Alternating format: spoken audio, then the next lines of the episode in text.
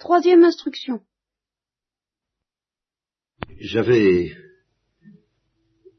eu l'espèce de, folie de sentir que l'appel à la pauvreté, ce que j'appelais la folie de la pauvreté volontaire, pouvait se faire entendre à des chrétiens vivant dans le monde. Je l'avais affirmé, et je vous avais dit, si vous vous le rappelez, je dis, pour ce qui est de la chasteté, de la folie de la chasteté volontaire, je crois qu'elle peut se faire entendre à des chrétiens vivant dans le monde, à des chrétiens mariés. Il suffit qu'ils acceptent de percevoir ce qui fait l'âme de la consécration de la virginité, du célibat, c'est la perception de la jalousie de Dieu. Et là, je me disais, je suis quand même sur un terrain assez solide. Il me paraît évident que n'importe qui peut, s'il a des oreilles pour entendre, s'il ne ferme pas son cœur, ouvrir la porte à ce visiteur du soir qui lui dit je suis jaloux de toi. C'est pas parce qu'on est marié qu'on a le droit de lui dire excusez-moi mais je suis déjà marié. Alors allez voir des gens qui peuvent, qui sont disponibles, n'est-ce pas? Mais moi, euh, ça, je peux pas entendre cette parole-là. Bon, donc sur ce que, sur ce qui est la folie de la chasteté volontaire, j'ai pu penser avoir gagné mon, mon pari, ma gageure, c'est-à-dire de faire soupçonner à des gens vivant dans le monde qu'il n'y a pas cette cloison que je considère ce cloisonnement mortel entre des religieux et des prêtres qui, eux, entendent cet appel, et puis des laïcs qui ne l'entendraient pas parce qu'il est facultatif. Pour la pauvreté, l'impression que j'avais moi-même, après avoir affirmé catégoriquement que vous pouviez entendre aussi l'appel de la folie, et non pas seulement de la sagesse, de la pauvreté volontaire dans le domaine physique, rappelez-vous, dans le domaine métaphysique, ça va de soi. Nous sommes des créatures, il faut le reconnaître. Euh, c'est la pauvreté spirituelle, sagesse de la pauvreté spirituelle, accepter qu'il y ait une loi au-dessus de nous. Folie de la pauvreté spirituelle, bien la joie de n'être rien, c'est l'humilité au fond, c'est la joie d'être aimé à cause de notre misère même. Bon. Sagesse de la pauvreté matérielle, et, éviter les, les folies où nous conduisent les richesses l'endurcissement du cœur en particulier, sagesse obligatoire, mais folie facultative de la pauvreté matérielle, ah ben, apparemment, c'est tout quitter et suivre Jésus-Christ. Et quand on a charge de famille, comment voulez-vous euh, faire ça? Donc, pratiquer la folie de la pauvreté physique, volontaire, dans le monde, moi-même, je me disais, ben, euh, expliquer que c'est possible, faut le faire. Euh, on va tout de suite me demander, mais alors quoi? Euh, Ne dois-je pas faire comme Monsieur de Garanville, dont je vous avais parlé au cours d'une réco, n'est-ce pas, mort d'un PDG, qui s'est mis à complètement euh, dérailler au nom de la folie de l'Évangile, voyez? Alors, je me suis dit, y arriverai-je? Je me rappelle très bien que la dernière fois, j'ai transité vers l'obéissance, tout de suite, voyez? J'ai dit, ben, il n'y a pas de pauvreté volontaire sans obéissance volontaire, et la folie de l'obéissance volontaire, il n'est pas exclu que vous soyez, vous soyez concernés par elle, vous aussi les laïcs, et, alors, euh, euh, j'essayais, comme la, la, la, ligne Maginot, de vous prendre à revers, vous voyez, de, par, par, le biais de l'obéissance, de revenir très fort sur la pauvreté un jour. Mais je n'étais pas sûr d'y arriver. Et alors, c'est là que sous l'impulsion, sous le stimulant de cette difficulté même, ben, je me suis mis à penser à Jésus-Christ. Il me dire en somme, mais qui nous demande ou nous offre la folie de la pauvreté volontaire? C'est Jésus-Christ. Et alors, au lieu de parler de la pauvreté volontaire et de l'obéissance volontaire, il faudrait peut-être que je parle tout simplement de la possibilité d'avoir affaire à Jésus-Christ, comme je vous l'ai dit ce matin. Parce que ça, alors là, je suis en terrain solide, je suis sûr que vous ne pouvez pas opposer un cloisonnement du genre de dire ben, les religieux et les prêtres ont affaire à Jésus-Christ, mais nous, non. Nous avons affaire à Jésus-Christ par l'intermédiaire des prêtres du Seigneur et des religieux qui intercèdent pour nous, mais nous, euh, Moïse a affaire à Jésus-Christ, si j'ose dire. Enfin, vous voyez ce que je veux dire. Moïse, il a affaire à la gloire de Dieu, mais nous, non.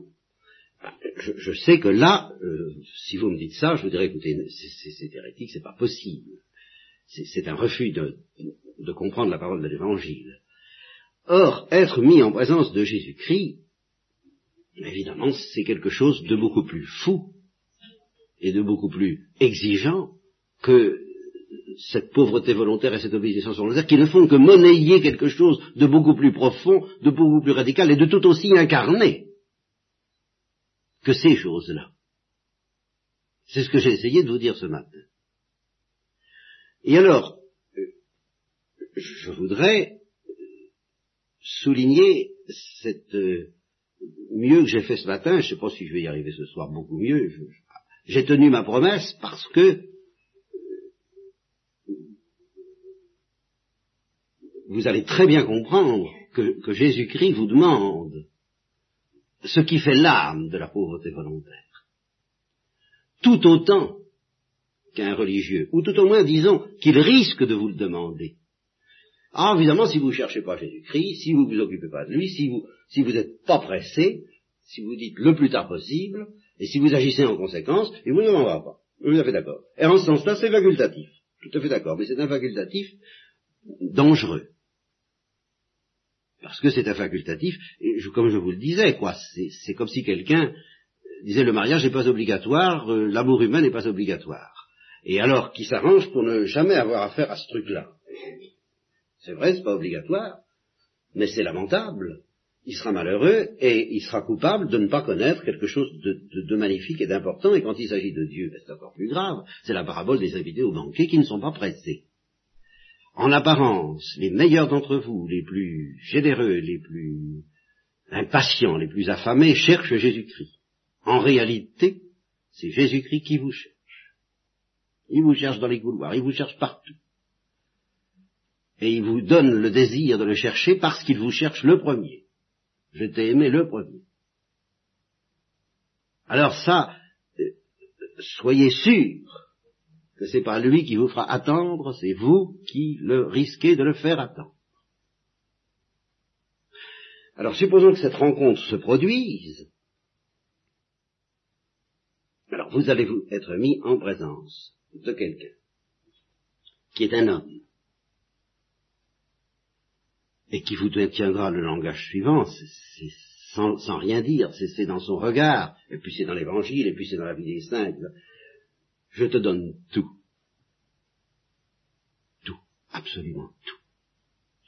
Tout dans tous les sens du mot, tout en ce sens que je te donne le bien suprême, qui est mon Père. Et tout dans le sens subjectif du mot, c'est-à-dire tout ce dont tu as besoin. C'est-à-dire non seulement je te donne mon Père, mais je te donnerai du pain je te donnerai des vêtements, je te donnerai des forces, je te donnerai des choses naturelles, je te donnerai toutes sortes de choses qui ne sont pas mon Père, mais qui sont créées par mon Père.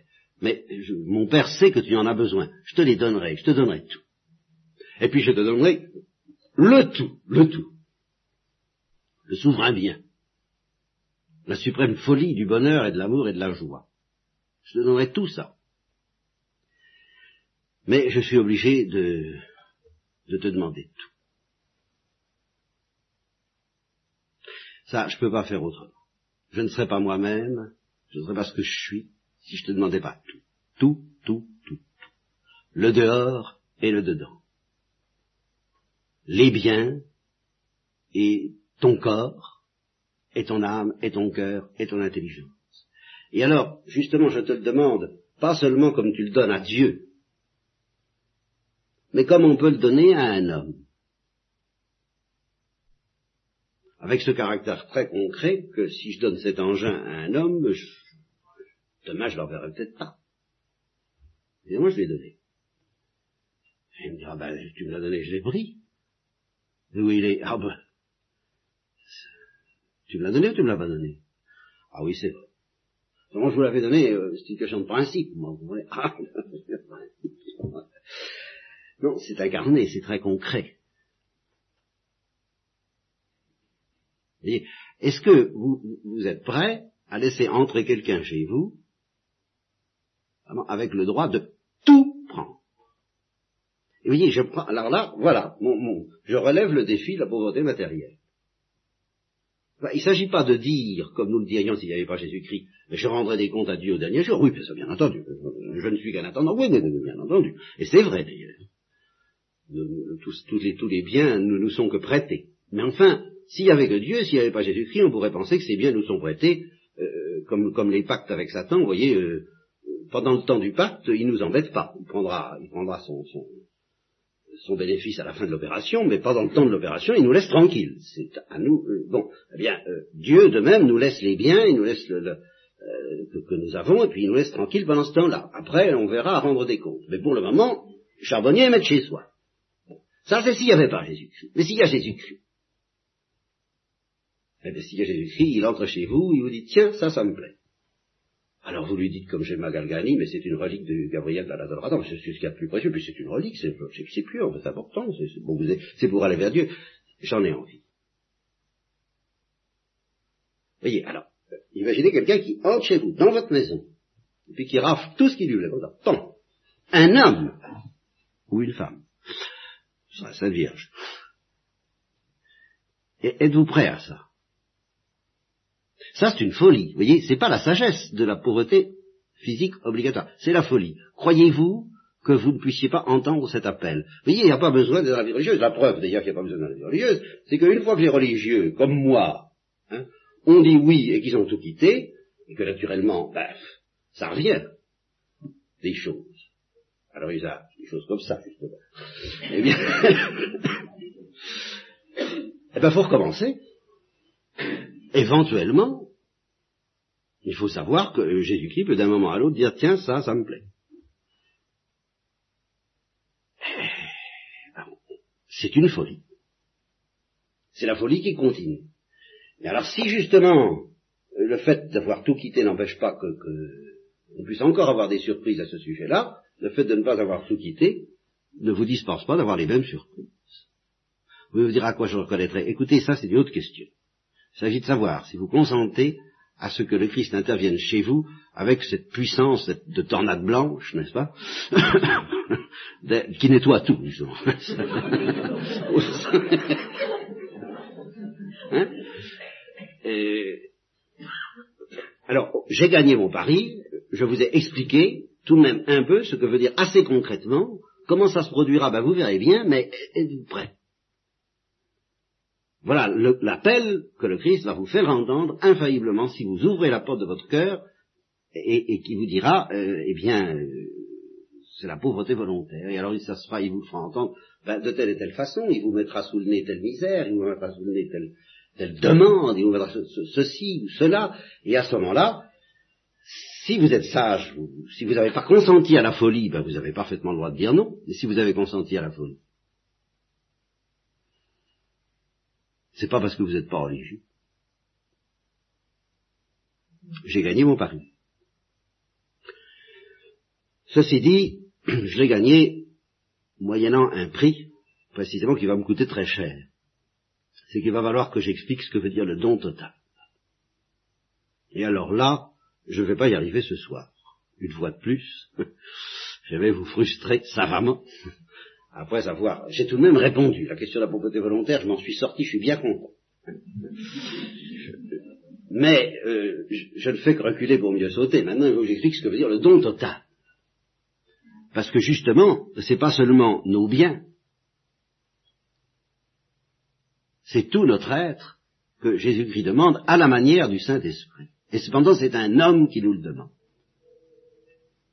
Et alors là, je suis obligé de mettre les points sur les i. Oh, je l'ai déjà fait souvent, ben enfin, euh, je le rappelle comme, euh, disons, comme ouverture et comme prélude à des considérations ultérieures qui nous amèneront probablement à l'obéissance, car il va bien falloir en arriver à l'obéissance, qui, d'une certaine manière, est un sommet dont on n'ose plus parler aujourd'hui, mais qui est un sommet, et je dirais un sommet de folie et un sommet de folie par rapport à Jésus-Christ. Car finalement, c'est ça. Donner tout ce qu'on a, c'est donner tout ce qu'on a parce qu'il le demande. Donc c'est finalement obéir et obéir à un plan très incarné. Donc l'obéissance va demander beaucoup plus que la pauvreté, vous voyez. Parce que la pauvreté, ben, ne porte que sur les biens, l'obéissance porte sur tout. Elle nous demande à la garde de tout, qui s'appelle tout, bien, la même disponibilité que la pauvreté à l'égard des biens. Donc la folie de l'obéissance va bien plus loin encore que la folie de la pauvreté. Et la folie de l'obéissance, on peut objecter encore beaucoup plus. Ah bah oui, mais attention, je suis pas maître, je suis pas seul intéressé. Euh, j'ai mon conjoint, j'ai ma conjointe, j'ai mes enfants, j'ai telle ou telle chose. Euh, Seigneur, je ne peux pas vous obéir. Tout au moins seul. Je, je suis obligé de tenir compte de vous, le plus grand compte de vous. Le plus grand compte, croyez-le bien, faites-moi confiance. Mais d'autre part, je dois équilibrer ce que vous me dites, ce que vous me demandez par rapport à d'autres exigences.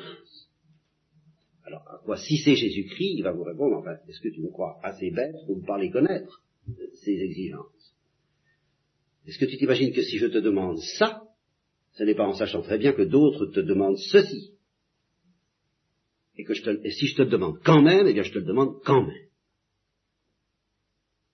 Alors ça, autrefois, dans l'Église de Dieu, les religieux étaient censés l'avoir compris, et quelquefois le comprenaient. C'est-à-dire qu'ils étaient capables, contre tout bon sens apparent, d'obéir. Non pas au supérieur, mon Dieu, mais à Jésus-Christ, à travers le supérieur. Et c'était la folie des folies. Je maintiens qu'il n'y a pas euh, de folie inspirée, spontanée euh, et immanente qui dépasse cette folie. Ça, ça, on ne peut pas faire plus loin. Et la preuve, c'est que les plus fous d'entre les fous, parmi les chrétiens, c'est-à-dire les Slaves, ils avaient très bien compris ça parce qu'ils cherchaient un starets. Et à ce starets, ils essayaient de se livrer corps et âme parce qu'ils sentaient bien qu'ils ne pourraient appartenir à Jésus-Christ que s'ils incarnaient ce don d'une manière un peu folle, comme ça. Et alors le starets disait, tu vas à Jérusalem. Bon, je vais à Jérusalem. Et alors il abandonnait tout, euh, quelquefois, en effet, d'une manière euh, euh peut, dont on peut contester la validité, et je l'ai dit dans la lettre aux amis numéro 15, en citant l'exemple cité par Thérèse d'Avila elle-même, si je disais à mes filles d'aller se jeter dans un puits, elles le feraient. Alors à ce moment-là, vous voyez, comme, comme, comme on dit souvent, arriver des plombiers, arriver des, des, des arriver de, de, l'armée des balais, de l'armée des pinceaux, de l'armée de tout ça, arriver des théologiens qui vont vous nettoyer tout ça en deux minutes et dire, ils ont elles ont pas le droit. Elles n'ont pas le droit. non, non, non, non, non, non, non, non, pas de cette obéissance-là. Elles n'ont pas le droit, c'est un péché. Alors je réponds, oui, c'est vrai, elles n'ont pas le droit. Objectivement, elles n'ont pas le droit. Mais la folie qui les inspire d'oublier qu'elles n'ont pas le droit, ça, elles ont raison. Et à cette folie, nous sommes invités, quand nous sommes invités, je ne sais pas quand nous sommes invités, mais le jour où le Christ nous invite à la folie de l'obéissance, il nous invite à aller jusque-là, à risquer d'oublier qu'on n'a pas le droit. D'accord, ben c'est un risque. Alors si on s'aperçoit qu'on n'a pas le droit, on résiste, tout à fait d'accord. Mais on regrette d'avoir à résister, car on voudrait pouvoir aller jusqu'au bout de la pire folie. Par obéissance. J'en cause, j'en cause pas savamment du tout. J'étais jamais où il fallait quand j'étais au Sauchoir, et on a fait des objections à mon sujet au moment de la profession, et vous dites tout. Hein, parce qu'il n'est pas obéissant. Et j'ai appris que le verbe être dit matériellement non, formellement oui. euh,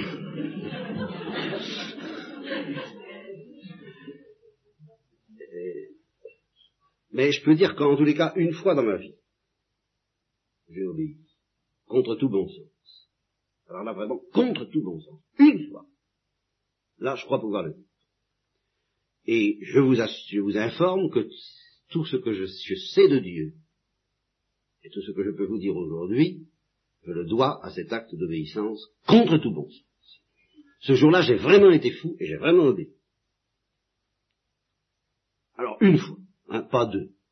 L'occasion ne s'est pas présentée, et puis peut-être que j'ai pas su la comprendre, peut-être que je n'ai pas eu des oreilles pour l'entendre. Mais au degré où ça se plaçait, qui était assez énorme, j'ai eu le temps de réfléchir. Hein, parce que quand il s'agit de ces grands trucs-là, il faut que Dieu nous laisse toujours le temps de réfléchir, et de nous dire, veux-tu hein. J'ai eu le temps de réfléchir, j'ai eu le temps de mesurer l'inanité, la stupidité de cet ordre qui m'était donné, son poids qui était très sérieux, et puis de dire, eh bien, et puis de sentir, là oui, de sentir l'invitation de Dieu qui dit, allez, vas-y, jusqu'au, discute. Eh bien, je ne serai pas là aujourd'hui pour vous dire, je ne saurais rien de ce que je vous dis si je n'avais pas fait ça. Bon, donc je, je serai amené à vous parler de l'obéissance. Et, vous commencez à soupçonner que dans cette lumière-là, et contre tout ce qu'on dit aujourd'hui, justement, là je, n'ai pas le temps et je ne sais pas si j'arriverai jamais à m'expliquer entièrement là-dessus parce qu'il y a de tels sophismes. On essaie de remplacer euh, la folie de l'obéissance qui est le sommet. Il y a, quelque chose de plus, profond encore, mais qui est l'obéissance au Saint-Esprit, mais je vais y revenir tout de suite. Tout de suite, ou enfin oui, je vais y revenir. Mais le sommet de, de, de de, la folie, c'est certainement ça l'obéissance. Eh bien, on essaie de la remplacer par la folie d'une pauvreté qui n'obéit pas, qui n'est pas dominée par cette folie d'obéissance. Une, une, une, folie de pauvreté qui obéit peut-être, mais qui ne veut pas être folle quant à l'obéissance tout en voulant être folle quant à la pauvreté. Alors ça, c'est catastrophique. Parce que la pauvreté, encore une fois, la pauvreté physique, oh, je ne parle pas de la pauvreté métaphysique, celle-là, bien sûr. Justement, la pauvreté métaphysique, c'est la seule qui dépasse même l'obéissance. À ça, alors là, d'accord. Voilà, il y, a une folie qui dépasse encore l'obéissance, c'est la folie de la pauvreté métaphysique, dont je vous ai à peine parlé, la, pauvreté spirituelle, ou, l'humilité. Alors ça, ça dépasse tout, absolument tout, même l'obéissance. Là, je suis d'accord. Mais en dehors de ça, rien ne dépasse la folie de l'obéissance et vivre certains héroïsmes, quels qu'ils soient, comme si ça dépassait la folie d'obéissance, alors là, on tombe sous le coup du coup près de Saint Paul, c'est ça que je voulais vous dire. Faites attention. Donnez tout, c'est bien mystérieux. C'est bien mystérieux si nous écoutons Saint Paul qui dit, si je donne tous mes biens aux pauvres, et que je n'ai pas la charité, eh bien je n'ai pas tout donné. J'ai donné mes biens, mais je n'ai pas donné ma substance, comme dit Jésus-Christ à propos de cette vieille femme qui avait donné plus que tous les autres en donnant très peu, parce qu'elle avait donné de sa substance, eh bien je peux donner tous mes biens aux pauvres. Ah, si je le fais parce que Jésus-Christ vient les chercher lui-même, en quelque sorte, et que je le laisse faire, laisse-toi prendre ton manteau. Ça, il n'est pas possible que ce soit pas par charité. Mais si je le fais de moi-même, il est possible que ce ne soit pas par charité. Alors, zéro. Parce que je ne donne pas tout je donne des choses, mais moi je me donne moins que jamais, du moment que j'agis de moi-même. Et alors Saint Paul va encore plus loin, puisque euh, après les biens, il y a le corps. Si je donne mon corps, si je jette mon corps dans les flammes, eh bien cela même, je peux le faire sans avoir la charité si j'écoute Saint Paul. Je n'ai pas tout donné. J'ai donné mon corps, mais je n'ai pas donné mon âme, je n'ai pas donné ma liberté de décision. Ça, c'est ça que le Christ a le, le, toupet, lui, homme, mais de la part de Dieu, de nous demander, donne-moi ta liberté de décision. Et ça se traduit par, par, deux choses, au plan du dehors de la coupe et du plat, la folie de l'obéissance. Mais comment est-ce que je vais la pratiquer? Oh ben tu trouveras bien. Parce que c'est ça que le Christ nous répond toujours. Et ceci une fois pour toutes, à tous ceux qui seraient tentés de m'objecter, mais comment voulez-vous que je pratique la folie de l'obéissance dans mon état? Comment voulez-vous que je pratique la folie de la pauvreté et la folie de la chasteté? Si vous, je vous dirais, allez voir Jésus-Christ et allez lui dire ça. Ayez affaire à lui, ce qui s'appelle avoir affaire à lui. Débrouillez-vous, demandez à la Sainte Vierge, enfin, euh, présentez vos billets, embêtez les huissiers, euh, parvenez jusqu'au sanctuaire, euh, renversez tous les obstacles, quelques gardes-chiourmes au besoin, enfin, faites jouer des, pieds et des poings, elle est devant Jésus-Christ et dit, comment voulez-vous que je fasse pour pratiquer la folie de ceci et de cela, alors que vous voyez bien dans quel état je suis? Vous savez ce qu'il vous répondra? Il vous répondra, si, tu en as vraiment envie, c'est-à-dire si tu m'aimes, tu trouveras bien. Voilà ce que Jésus vous répondra. Et c'est ce que j'appelais la dernière fois, vous renvoyer à l'Esprit Saint. Alors là, il vous renvoie à l'Esprit Saint. Il vous renvoie à l'Esprit Saint non pas pour vous dispenser d'obéir, par exemple, mais pour vous apprendre à obéir. Et c'est là la subtilité du jeu. C'est qu'en effet, si on, si on obéit pour pouvoir se dire qu'on a obéi, non. Ça ne l'intéresse pas, Jésus-Christ, ce genre d'obéissance. Alors si vous lui dites, mais qu'est-ce qu'il faut que je fasse pour obéir Alors il vous renvoie à l'Esprit Saint. C'est-à-dire, il vous dit, si tu m'aimes, tu trouveras bien. Moi, tu sais, je suis très exigeant. Non seulement je veux que tu m'obéisses aveuglément, mais je veux que tu inventes toi-même que tu trouves toi-même, que tu trouves tout seul, De quelle façon j'entends être obéi aveuglément Mais dites-le moi, non, je te le dirai pas. Parce que si je te le disais, ou tu le discuterais, ou tu l'appliquerais matériellement, ça ne m'intéresse pas. Je veux, que je veux que ça vienne de toi. Je veux que tu trouves. Et alors il renvoie à l'Esprit Saint. Alors on va trouver l'Esprit Saint qui lui nous renvoie infailliblement à Jésus-Christ, nous dit il est là. Il est là, ça veut dire tel voisin de palier, tel supérieur, telle personne détestée, telle personne aimée. Il est là. Voilà ce que l'Esprit Saint nous dit. Il est dans tel ordre, il est dans telle chose. Et, il nous renvoie à Jésus-Christ.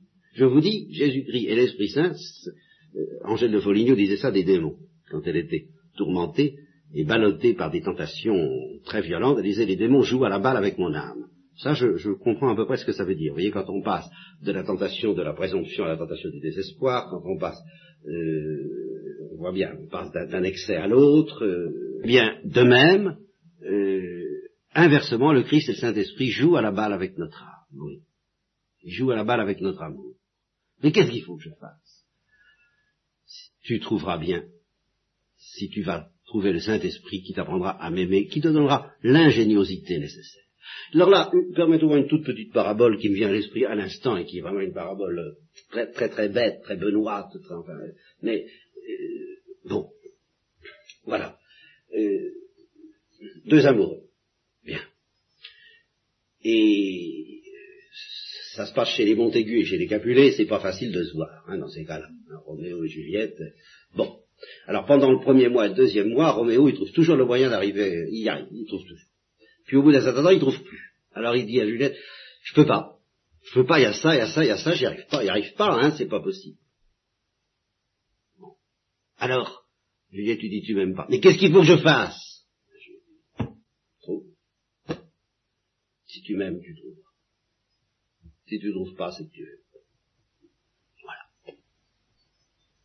C'est tout. C'est ça, donner tout. C'est être possédé par quelque chose qui fait qu'en effet, on, on, est, anxieux de savoir ce qu'il faut faire. Ah oui, on est anxieux. Seulement, il y a plusieurs manières d'être anxieux de savoir ce qu'il faut faire. Il y a une manière dans laquelle cette anxiété sert à se justifier de ne rien faire. Et puis il y a une anxiété douce, je dirais.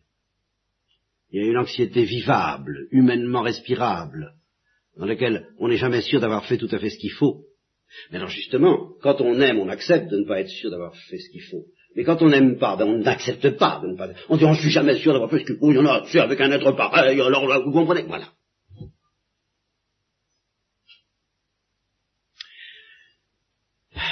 C'est la parabole de l'amour qui, tout le temps doit nous éclairer sur ce, et, et ce, qui a d'inouï, vous voyez, c'est que Jésus-Christ accepte, il est obligé, parce qu'il veut jouer le jeu de l'amour, que nous puissions invoquer tous les prétextes. Et il dit rien. Et ce silence de Jésus-Christ s'explique par ça, parce qu'il veut que nous trouvions. Pourquoi il veut que nous trouvions? Non pas pour nous faire subir des tests d'ingéniosité, mais pour nous faire subir des tests d'amour. Voyez, si vous allez vers quelqu'un qui vous a séduit et qui vous tourne le dos. Ça peut vouloir dire deux choses. Ça peut vouloir dire qu'il ne vous aime pas et qu'il veut vous humilier. C'est une possibilité. Ça peut vouloir dire au contraire qu'il vous aime tellement qu'il n'en peut plus de voir que vous n'êtes pas à ce niveau d'amour, où lui, il serait prêt à ce que vous lui tourniez le dos et à se mettre à vos genoux pour que vous reveniez. Mais il sent que vous, vous n'êtes pas prêt à ça. Alors il vous tourne le dos. Pour vous amener à ça. C'est ça la folie. Alors, quand ça se monnaie, vous comprenez, ce qui, ce qui est usant pour Jésus-Christ et pour le Saint-Esprit, c'est que justement, euh, on, discute sur euh, la manière dont ça va se monnayer dans notre vie. Bien, je dis, on discute de la manière dont ça va se monnayer dans notre vie tant qu'on n'aime pas. Une fois qu'on aime, on ne discute pas, on hésite, on tâtonne, on bafouille, on ne sait pas, on, on, dit ah oui, qu'est-ce que je vais faire, oh là là, qu'est-ce qu'il faut faire, mais qu'est-ce qu'il faut faire, et constamment, mais on ne discute pas, tandis que Vous voyez, c'est ça. Euh, Juliette euh, entre dans la, perspective de Robéo et il lui montre tel, tel tel détail et telle, telle objection, enfin tel obstacle.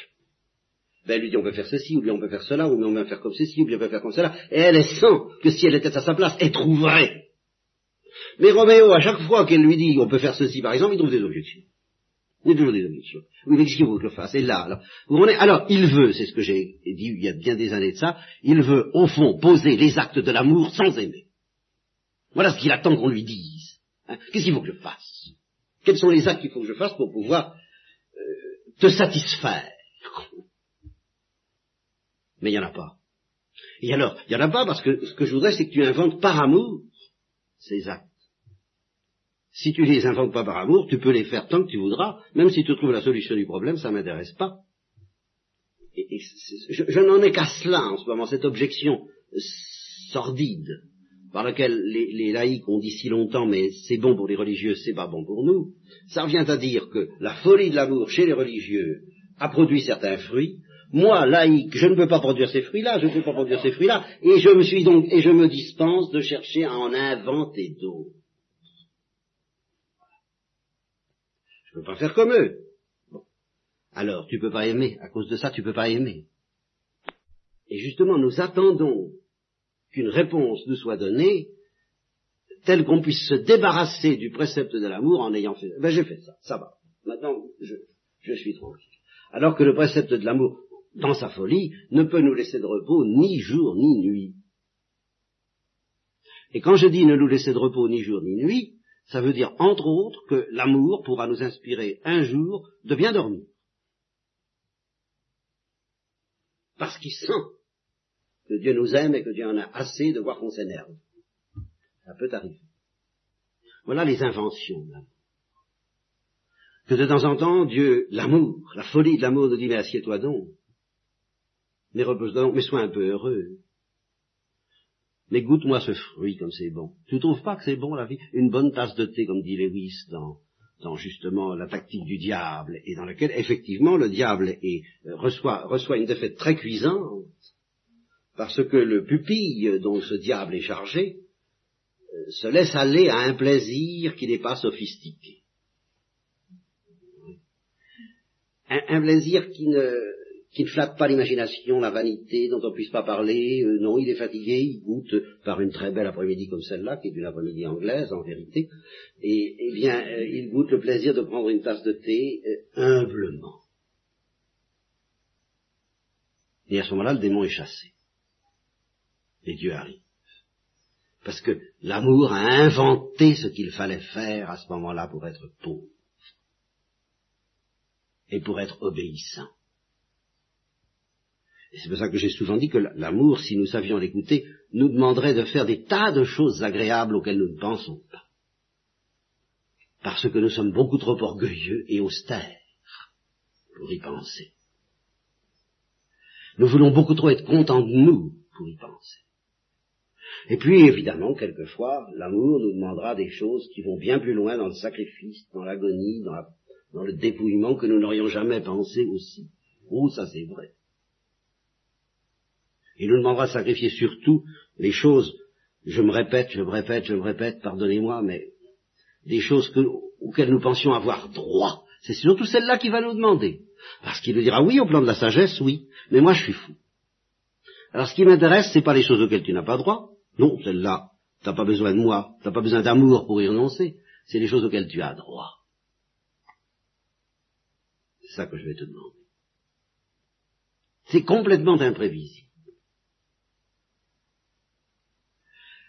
Voilà, je vais m'arrêter là, euh, en vous laissant bien frustré comme d'habitude, sur la suite, puisque je n'ai pas vraiment analysé ce que veut dire donner tout. Hein, je, vous ai montré ce que ce n'était pas, j'ai essayé de vous figurer concrètement ce que c'était.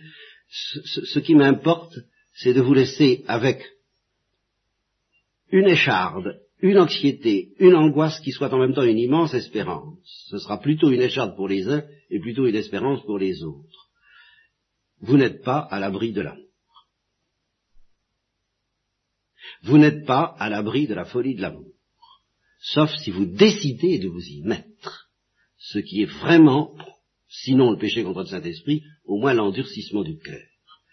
Et le Christ, précisément parce que c'est un homme, et je voudrais que vous le croyiez, parce que je serais prêt à, le faire dans un geste prophétique s'il fallait, hein, si cette folie, j'étais sûr qu'elle soit comprise, je le ferais, le Christ, parce qu'il est un homme, est prêt à vous répéter tout ce qui est dans l'Évangile, et en particulier les formules les plus abruptes, les plus implacables de l'Évangile, comme je, comme je les évoquais, si quelqu'un ne hait pas, enfin il faut, euh, deux femmes sont dans un champ, en se mettant à genoux devant vous, pour vous supplier de les comprendre, de les entendre, en vous disant, je te supplie de comprendre que c'est la lumière de l'amour, d'un amour infiniment miséricordieux qui ne veut pas te condamner, qui ne veut pas te juger, qui ne veut pas te rejeter, qui veut au contraire qui, t'attend. Je te supplie de comprendre ça. Et je me mets à genoux.